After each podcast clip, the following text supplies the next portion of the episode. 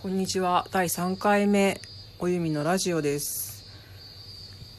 えー今回はですね、えー今までは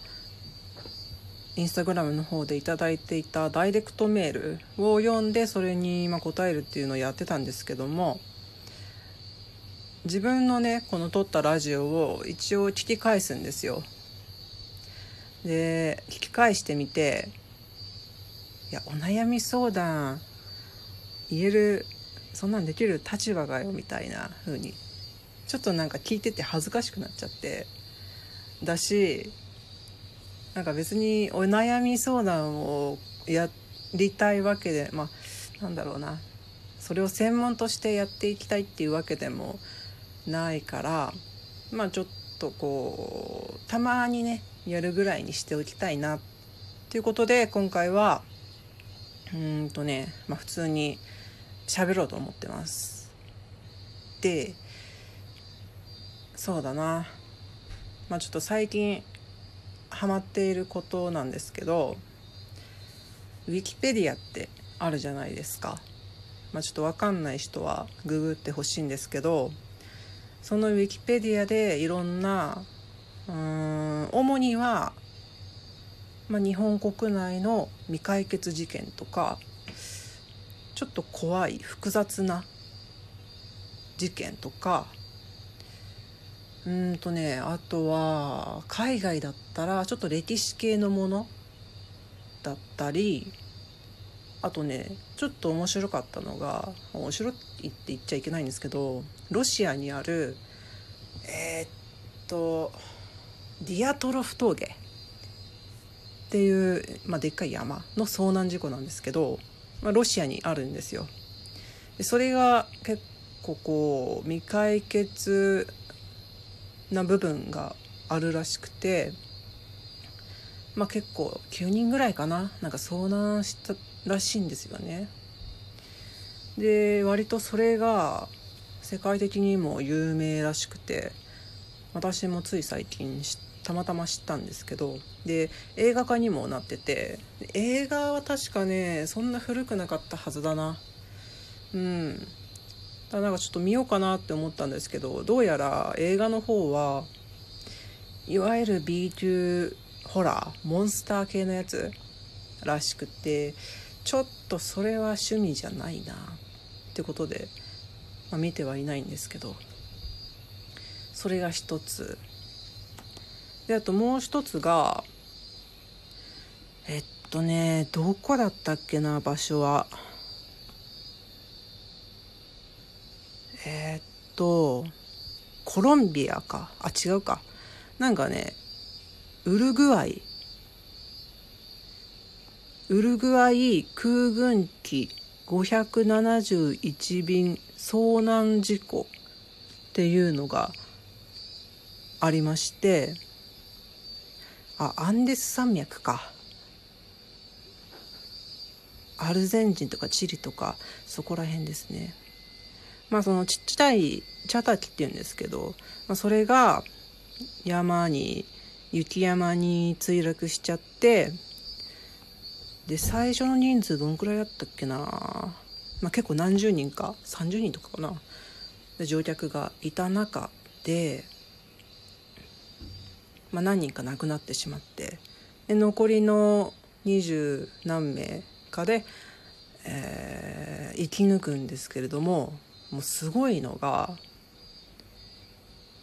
えっとねちょっとウィキペディア見ながら見てるんですけど72日間の中寒い高い山の中でサバイバル生活をしていたんですよ。でもちろん、うん、その生き残った最初にね生き残った人もやっぱ全員は助からなかったんですよ。でその内容がやっぱりものすごく壮絶すぎてこれもね映画化したり、まあ、あとは本になったりしてるんですよ。で映画の方は、まあ、いくつかドキュメンタリーものだったりしてているんですけどもその中で「生きてこそ」っていうアメリカ映画がありましてそれをねこの間見ました。ちょっと古いんですけど1993年制作なんで。でねこれがねすごかったです。どうやって撮影してんのかもよくわかんないし。もうなんかそのチャーター機が真っ二つになっちゃうところとかでそのと真っ二つになって墜落する最中にこう座席ごと吹っ飛んじゃうシーンとかあるんですよね。だもう訳が分かんなくてで考えてみてほしいんですけど本もないし、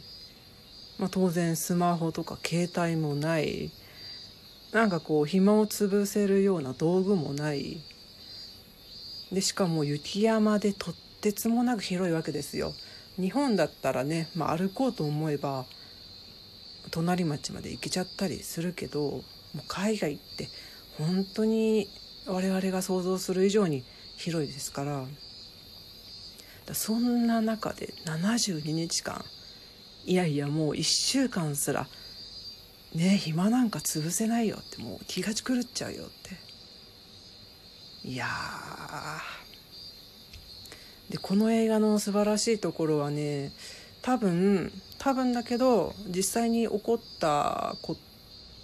その出来事を忠実に再現しているっていう印象を受けて大体こうやっぱりどうしても話を持っちゃったりとかするものなんですよ。例としてあげるとえー、っとねなんだっけな八甲田山。八甲田山っていうのも、まあ、これは日本なんですけど昔の自衛隊かながそのロシアと戦争する前に訓練だって言って八甲田山っていうすごいでっかい山。それを冬のあの雪のすごい中でなんだろうな、まあ、訓練。をするために山の中に行くんですけど、まあ、それもねあの小説になってて映画化もされてるんですけど、まあ、実際はそこまでやばくなかった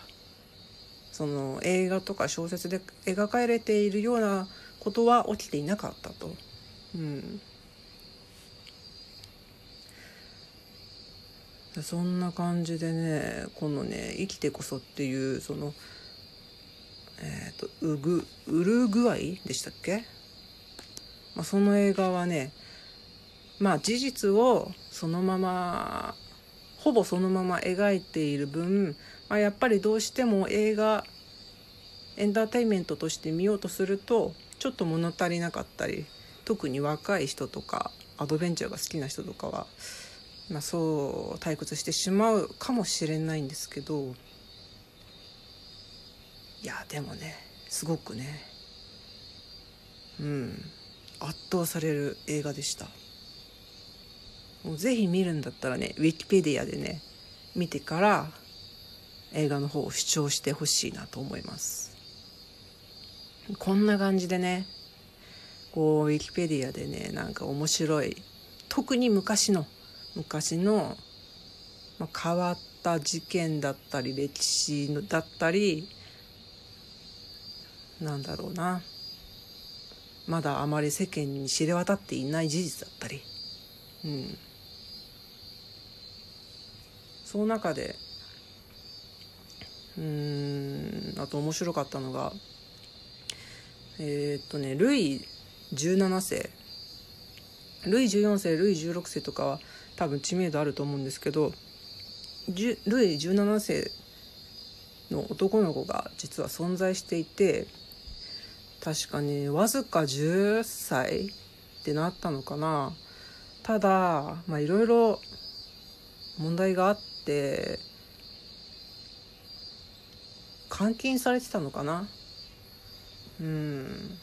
かなりね悲惨な本当に短い人生を送っていてあんまりね知名度が本当になくてこのルイ17世に関するなんだろうな本とか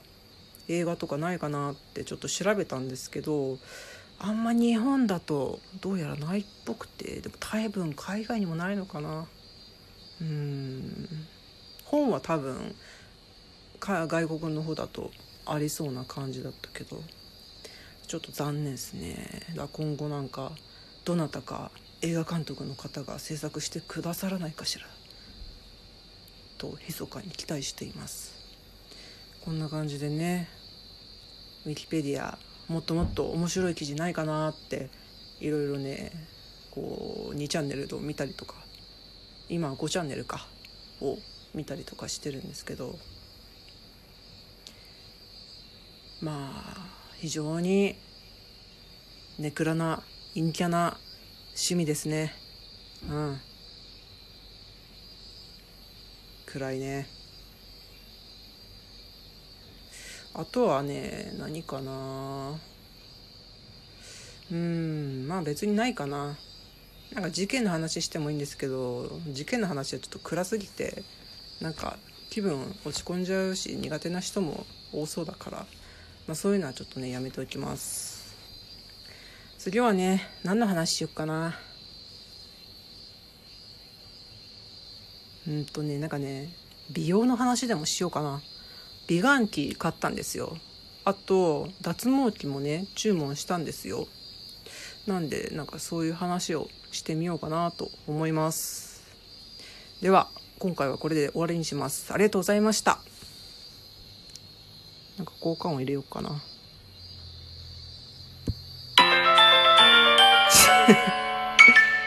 ああいいね。